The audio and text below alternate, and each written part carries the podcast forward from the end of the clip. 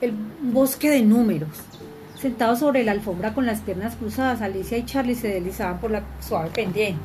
Era como ir en un trineo, pero con trigo en vez de nieve. ¿Cómo sabemos a dónde vamos? preguntó la niña. No, no lo sabemos, pero da igual. Esto es en realidad un gran montón de trigo y como siempre vamos cuesta abajo, ya que como sabes es imposible deslizarse cuesta arriba, acabaremos saliendo del montón.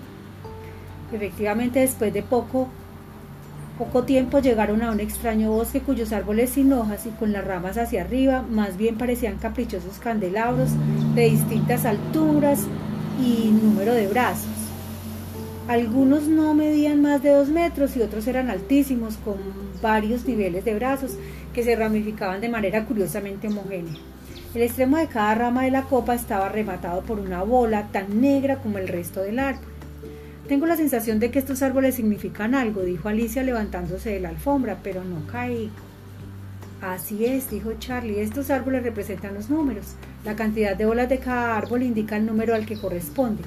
Aquí está el 1 y en el que la indica en el que la única rama se confunde con el tronco. Por eso es un número tan singular.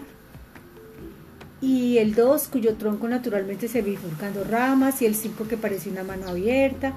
¿Y por qué el 10 tiene primero dos ramas que salen del tronco y luego cada una, de cada una salen cinco más? preguntó Alicia. Verás, cada árbol tiende a ser lo más alto posible pero siguiendo siempre esa sencilla regla.